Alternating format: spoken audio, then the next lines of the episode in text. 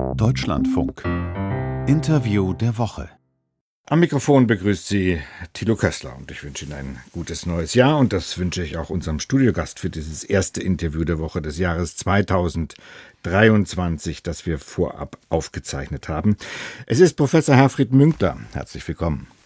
Hallo. Herfried Münkler ist Politikwissenschaftler, emeritierter Professor für politische Theorie an der Humboldt-Universität zu Berlin, Autor, Publizist, Kommentator, kurz kritischer Begleiter der politischen Geschehnisse unserer Tage. Herr Professor Münkler, wir wollen zurück und vorausblicken in diesem Gespräch auf ein Jahr, das ja nun wirklich von multiplen Krisen geprägt war, die sich zu einer Zeitenwende verdichtet haben, wie es Kanzler Scholz formuliert hat. Erst ein weiteres Jahr der Pandemie, dann der brutale russische Einmarsch in der Ukraine am 24. Februar mit einem darauf folgenden Krieg, der buchstäblich zum Vater aller Dinge wurde.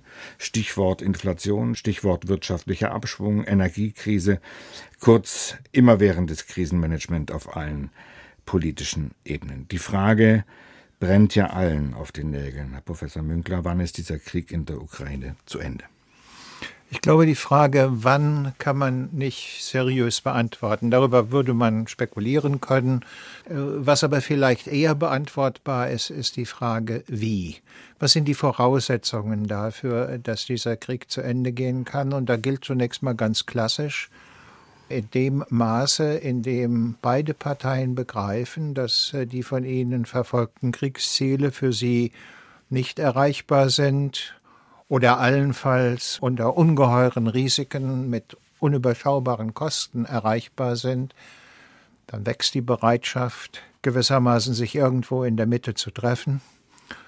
Und das ist die Voraussetzung dafür, dass äh, überhaupt vernünftige Verhandlungen geführt werden können, die mehr sind als nur ein Austauschen von Maximalforderungen. Oder völlige Erschöpfung auf beiden Seiten.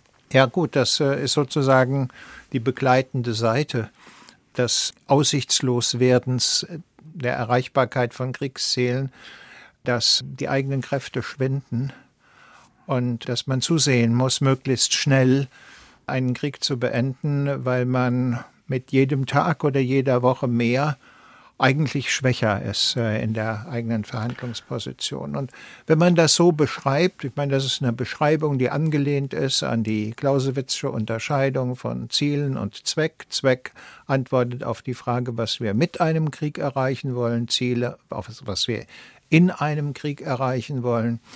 Ähm, wenn man das so beschreibt, ist auch klar, was das für uns als jetzt nicht unmittelbar Beteiligte heißt, nämlich Ertüchtigung der ukrainischen Armee, äh, dass äh, sie in der Lage ist, äh, gewissermaßen den Russen ähm, ja, Verluste zuzufügen, Gegenoffensiven zu starten, russische Offensiven aufzuhalten, die dazu führen, dass die russischen Maximalziele nicht erreichbar sind und umgekehrt natürlich dann auch im Hinblick auf die Ukraine sozusagen ähm, nicht jetzt sozusagen einbehalten von Waffenlieferungen. Das wäre ja dann gewissermaßen Putin in die Karten zu spielen, äh, sondern eher zu sagen, äh, für den Fall, dass ihr euch auf einen Waffenstillstand unterhalb eurer Ziele, nämlich der Wiederherstellung der territorialen Integrität mindestens vom 23. Februar ähm, einlasst,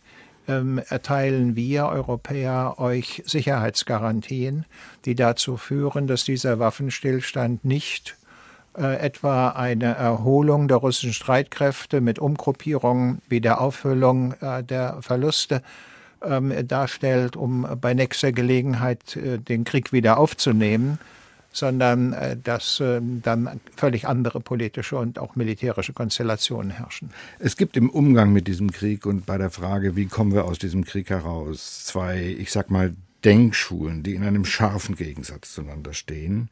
Die einen setzen ihre Hoffnung auf Diplomatie, auf Verhandlungen, auf Kompromissbereitschaft auf Seiten der Ukraine und durchaus auch auf gesichtswahrendes Entgegenkommen gegenüber Russland und Wladimir Putin. Die andere, ich glaube, das ist die stärkere Fraktion, setzt auf den zivilen und militärischen Selbstbehauptungswillen der Ukraine und auf nahezu bedingungslose Unterstützung durch den Westen. Dafür plädieren auch Sie. Warum?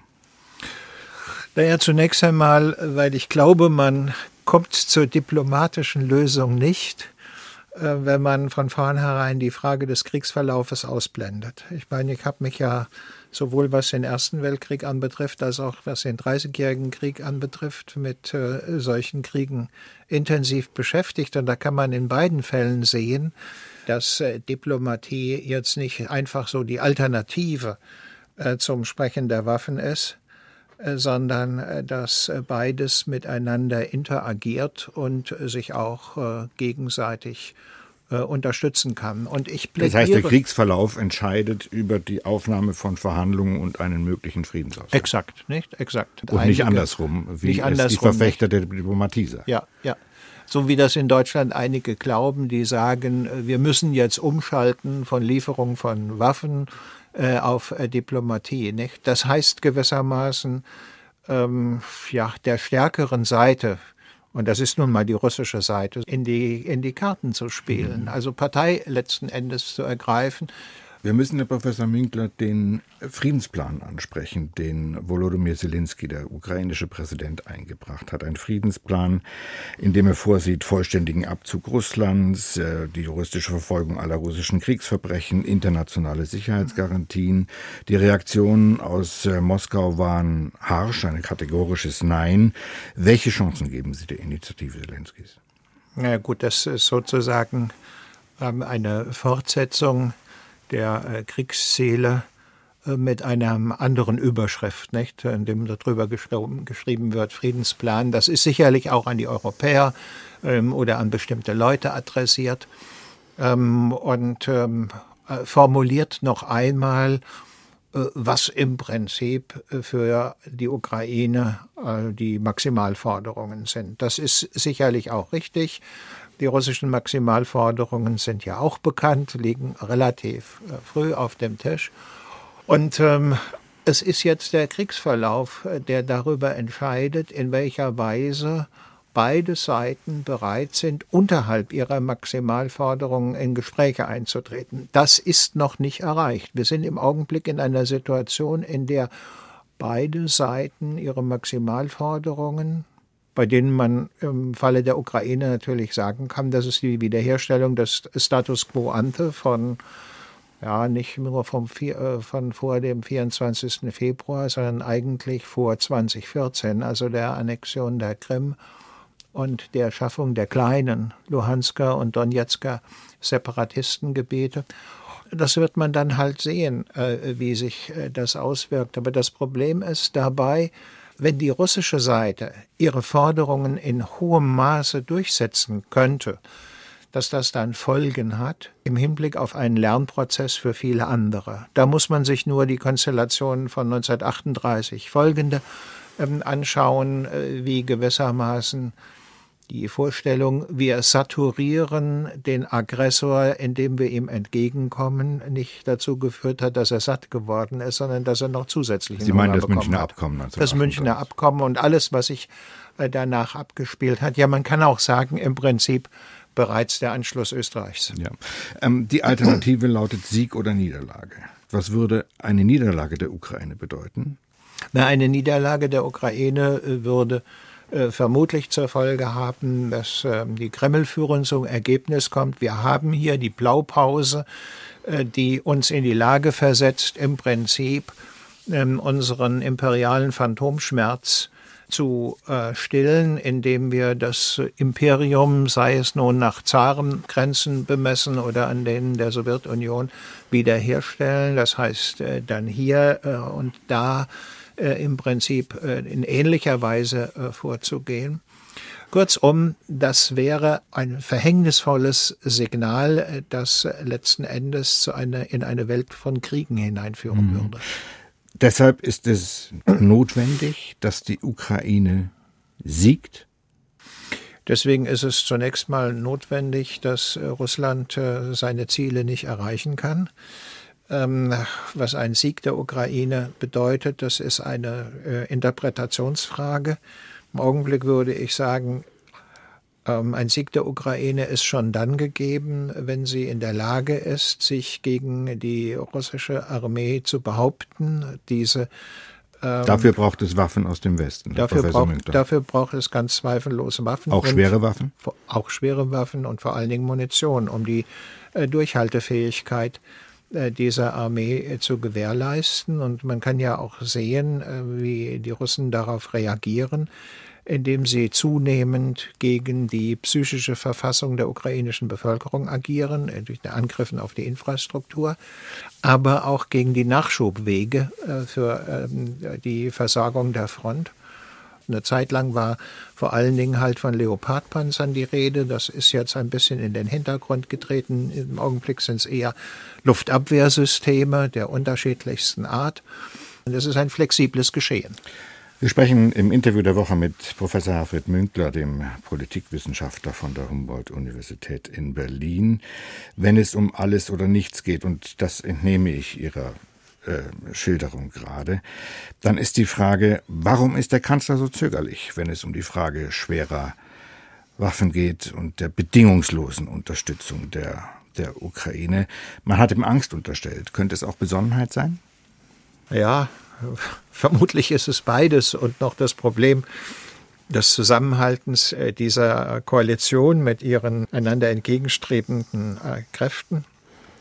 Aber wenn man das mal sozusagen äh, hintanstellt und äh, überlegt, was sind die Probleme, die dabei entstehen können, äh, dann kann man sich relativ leicht vorstellen, dass dieselben, die jetzt sagen, die Deutschen sollen mal vorangehen mit der Lieferung von bestimmten Waffensystemen, dann, wenn die Sache schief geht, sprich, wenn das russischerseits zum Vorwand einer nachhaltigen Eskalation genommen wird, dass dieselben dann sagen, ja, wer war es, die Deutschen, die sind an allem schuld. Nicht? Also sozusagen ähm, dieses, äh, dieses äh, vom Ende her denken oder auch von den äh, Möglichkeiten, die die russische Seite haben, deutsches Agieren destruktiv in Europa einzusetzen, weil natürlich im Hintergrund das Problem steht, ähm, die Integration Deutschlands in Europa ist gelungen auf der Grundlage dessen, dass die Deutschen wirtschaftliche Macht in politische Macht konvertieren dürfen, aber nicht militärische Macht in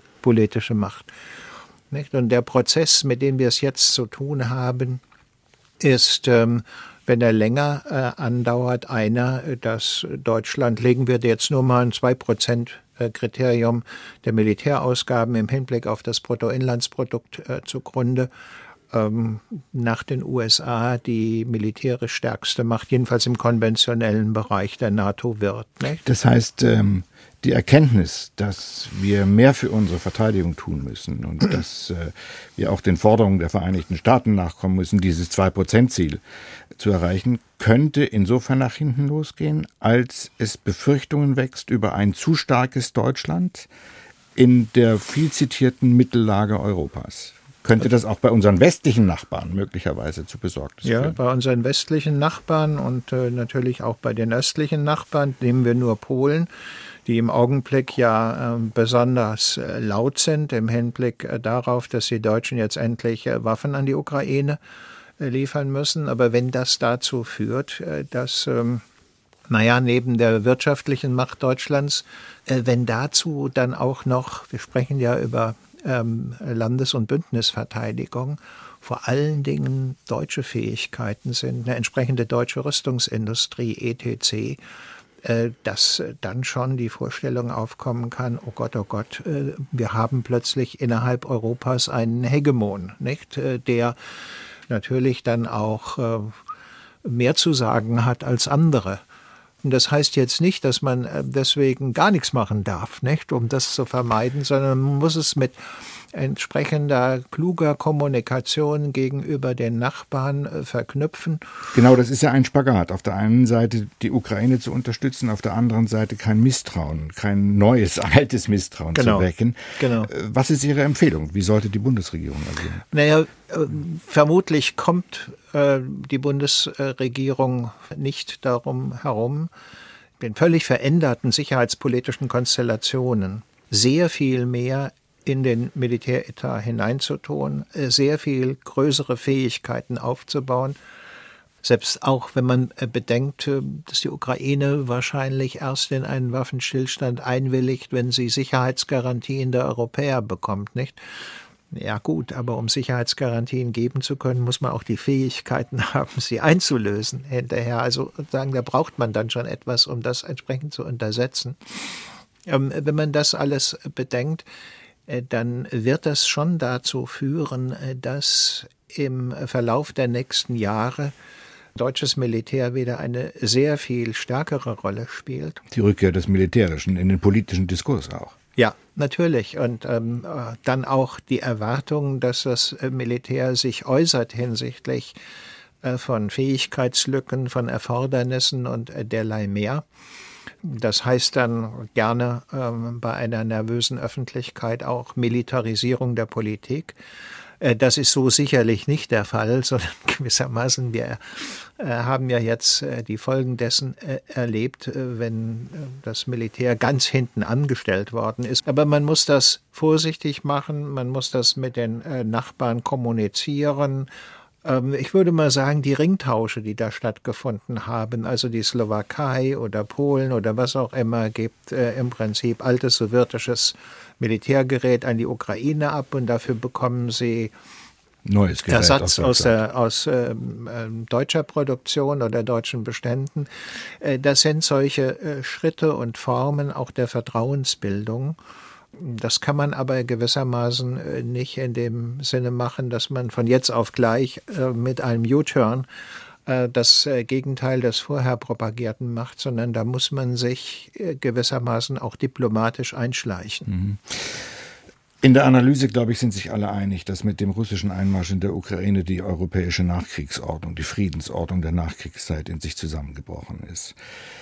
Die Frage ist, wie wird eine neue Ordnung aussehen und äh, wie kann man zu dieser neuen Ordnung kommen? Halten Sie es für denkbar, mit Wladimir Putin zu einem neuen Agreement zu kommen? Ja gut, ich meine, im Augenblick ist nicht sichtbar, wer Putin nachfolgen würde. Das ist ja überhaupt ein Problem der russischen Politik. Äh, dass es äh, im Unterschied zur alten Sowjetunion, wo es ein Politbüro und ein Zentralkomitee und alles Mögliche gab, es keine Vorstellung davon gibt, wie ein Nachfolger Putins äh, ermittelt wird, wo der herkommen soll, in welcher Weise hier die Kräfte spielen. Und insofern ähm, würde ich sagen, ein Austausch äh, der Kreml-Führung, insbesondere Putins, heißt nicht unbedingt, dass die Sache einfacher wird. Sie kann auch sehr viel schwieriger werden. Wie sehen Sie eine mögliche neue Rolle Russlands? Wird es Teil Europas bleiben oder sehen Sie ein Abdriften in einer Allianz mit China? Das ist ja das, was Putin ganz offensichtlich anstrebt. Und was natürlich auch durch die Wirtschaftssanktionen, also die Entkoppelung des äh, russischen Wirtschaftskreislaufes vom äh, europäisch-atlantischen Wirtschaftskreislauf beschleunigt wird. Ich glaube nicht, dass das unbedingt äh, im russischen Interesse ist, äh, denn die Russen sind dann der Juniorpartner Chinas, nicht? Also Xi Jinping ist äh, derjenige, äh, der auf dem Fahrersitz äh, Platz genommen hat. Und, Koch und die, Kellner. Genau, Koch und Kellner, ja. Und die Russen sitzen allenfalls auf dem Beifahrersitz und dürfen ab und zu mal Bemerkungen machen. Es wird vermutlich darauf hinauslaufen, die Gespräche mit Putin zu führen. Ist eine Frage des Vertrauens, das nicht mehr gegeben ist. Und das führt zu der Frage, die Sie ähm, also der Hauptfrage, die Sie mir gestellt haben, nämlich wie wird diese Sicherheitsstruktur aussehen? Sie wird nicht mehr in dem Maße wie in der Vergangenheit auf wirtschaftlicher Macht und auf wechselseitiger Abhängigkeit, Verflechtung als vertrauensbildende Maßnahme beruhen und beruhen können, sondern es wird sehr viel stärker militärische Fähigkeiten ähm, eine Rolle spielen, diesen Preis für Zuwiderhandlungen gegen das System der Regeln äh, auch äh, einzufordern. Wird da das eine neue Weltordnung rivalisierender Blöcke, neuer rivalisierender Blöcke sein? Ja, ich würde ähm, äh, glauben, dass die Vorstellung, der ja vielleicht gar nicht die Russen und die Chinesen und die Amerikaner wohl auch nicht, die aber bei den Europäern und den Deutschen eine große Rolle gespielt hat, nämlich dass das rhetorische Wir der Menschheit in ein politisch handlungsfähiges Subjekt verwandelt wird, wie man das ja auch in den bestimmten Typus von Klimakonferenzen und anderem äh, mehr sehen konnte, dass das vorerst äh, ins zweite Glied tritt und dass wir es mit fünf großen Akteuren zu tun haben, USA und China, Russland und die Europäische Union, die dafür allerdings einiges tun muss, um politisch handlungsfähig zu sein, und Indien als dem Zünglein an der Waage auf der einen Seite mit der Versicherung, man sei die größte Demokratie der Welt, auf der anderen Seite dahinter natürlich ein ziemlich unappetitlicher Hindu-Nationalismus äh, und ähm, die alten Verbindungen zu Russland oder Sowjetunion. Da sind eine ganze Reihe da nicht im Spiel. Also Lateinamerika ist nicht dabei, Afrika ist nicht dabei, die islamische Welt ist nicht dabei, äh, Südostasien ist äh, nicht dabei. Aber man kann sehen, äh, als Scholz in Elmau äh, genau die eingeladen hat, an dem G7-Treffen teilzunehmen. Das heißt, es ist ratsam, sich neue Partner zu suchen. Genau. Das ist sozusagen äh, zwischen den beiden vermutlich großen Blöcken, die es geben wird. USA und Europa, China und Russland. Das ist sozusagen kein Best-Case-Szenario, aber es ist auch kein Worst-Case-Szenario, dass es zwischen denen eine Konkurrenz gibt um die zweite Reihe. Ähm, und ähm, da haben die Europäer im Prinzip, wenn sie ähm, sich ein bisschen in die Geschichte hineinbegeben, durchaus Erfahrungen damit, wie solche Systeme funktionieren können. Es ist vermutlich das Beste, was man bekommen kann, wenn man nicht in eine völlig anarchische Situation hineingeraten will. Was bringt, Herr Professor Münkler, das neue Jahr, wenn es dann keinen Frieden in der Ukraine bringt? Äh, anders gefragt, wird die Putin-Strategie der Destabilisierung weitergehen und wird die Wehrhaftigkeit des Westens oder der Demokratien weiter auf dem Prüfstand stehen? Ja, destruktive Politik ist immer viel einfacher als konstruktive Politik. Nicht? Das wird sich auch beim Wiederaufbau der Ukraine, wenn es denn dazu kommt, zeigen, äh, dass es Jahre, Jahrzehnte dauern wird, um das wiederherzustellen, was innerhalb von wenigen Monaten kaputt gemacht worden ist. Und ähm, insofern hat die Macht, die gewissermaßen die Rolle des Destruktiven spielt, kurzfristig erhebliche Vorteile. Und ähm, das wird Putin weitertreiben, versuchen, die Europäer gegeneinander auszuspielen. Da hat er eine Reihe von Optionen. Eine ist sozusagen seine Anführungszeichen Männerfreundschaft mit Erdogan. Eine andere ist die Unterstützung der Serben. Und natürlich dann auch das, äh, was Lukaschenka äh, in der Vergangenheit versucht hat, Migrationsströme äh, einzusetzen, um auf diese Weise die Europäer gegeneinander auszuspielen. Alles Hebel der Spaltung. Alles Hebel der Spaltung, nicht? Und sozusagen da bedarf es einer klugenden und ausgleichenden Politik, bei der vor allen Dingen Berlin äh, gefordert ist, um äh, zu verhindern, dass äh, diese Spaltung sowohl des europäischen Zweigs der NATO als auch äh, der Europäischen Union gelingt. Eben, das ist die Frage nach der Einheit äh, des Westens. Es wird ja immer gesagt, der Westen habe sich so geschlossen gezeigt. Niemand hätte das vermutet, am wenigsten Wladimir Putin. Das mag stimmen für die NATO, mit Blick auf zum Beispiel neue Beitritte Schweden und Finnland. Stimmt das aber auch mit Blick auf die Europäische Union? Dort sind doch Spaltungstendenzen sichtbar. Naja, was Putin offenbar unterschätzt hat, ist ähm, das, was man vielleicht die Produktivität von Feindschaft nennen kann. Nicht? Sozusagen, wenn der Feind sehr groß und wenn der Feind sehr bedrohlich ist, äh, dann äh, spielen plötzlich äh, eine Reihe von Gegensätzen keine große Rolle mehr. Also ähm, die Visegrad Connection, dieses äh, Bündnis äh, vor allen Dingen zwischen Polen, Ungarn, aber auch äh, Slowakei und, und anderen, die ist zerfallen. Auch die USA und Europa sind wieder näher zusammengerückt. Wie lange das hält, ist schwer zu sagen. Das hängt auch von Wahlausgängen in den USA ab. Das ist die eine Frage der äh, Geschlossenheit des Westens, also sozusagen Washington und Brüssel, USA und EU. Das andere ist, die Fliehkräfte in der Europäischen Union sind natürlich da. Und äh, sie werden sicherlich schnell wieder stärker werden, äh, sobald dieser Krieg zu Ende ist. Eher in einem Waffenstillstand, nicht in einem stabilen Frieden. Und dann wird man sehen, nicht? Aber ich glaube, das Vernünftigste wird sein, wenn die Europäer ähm, sozusagen die Frage der gemeinsamen Außen- und Sicherheitspolitik ähm, in Form eines weiteren Kreises organisieren. Also nicht auf der Grundlage der 27, da sind zu viele ähm, Vetospieler mit dabei, sondern dann zu sagen, na gut, wir haben den Schengen-Raum, der ist nicht identisch, wir haben den Euro-Raum, der ist nicht identisch. Ähm, wir schaffen gewissermaßen so etwas wie eine gemeinsame europäische Strategie in diesem Bereich. Und da können einige mitmachen und dann gut. Herr Professor Münkler, ich bedanke mich für dieses Gespräch. Gerne.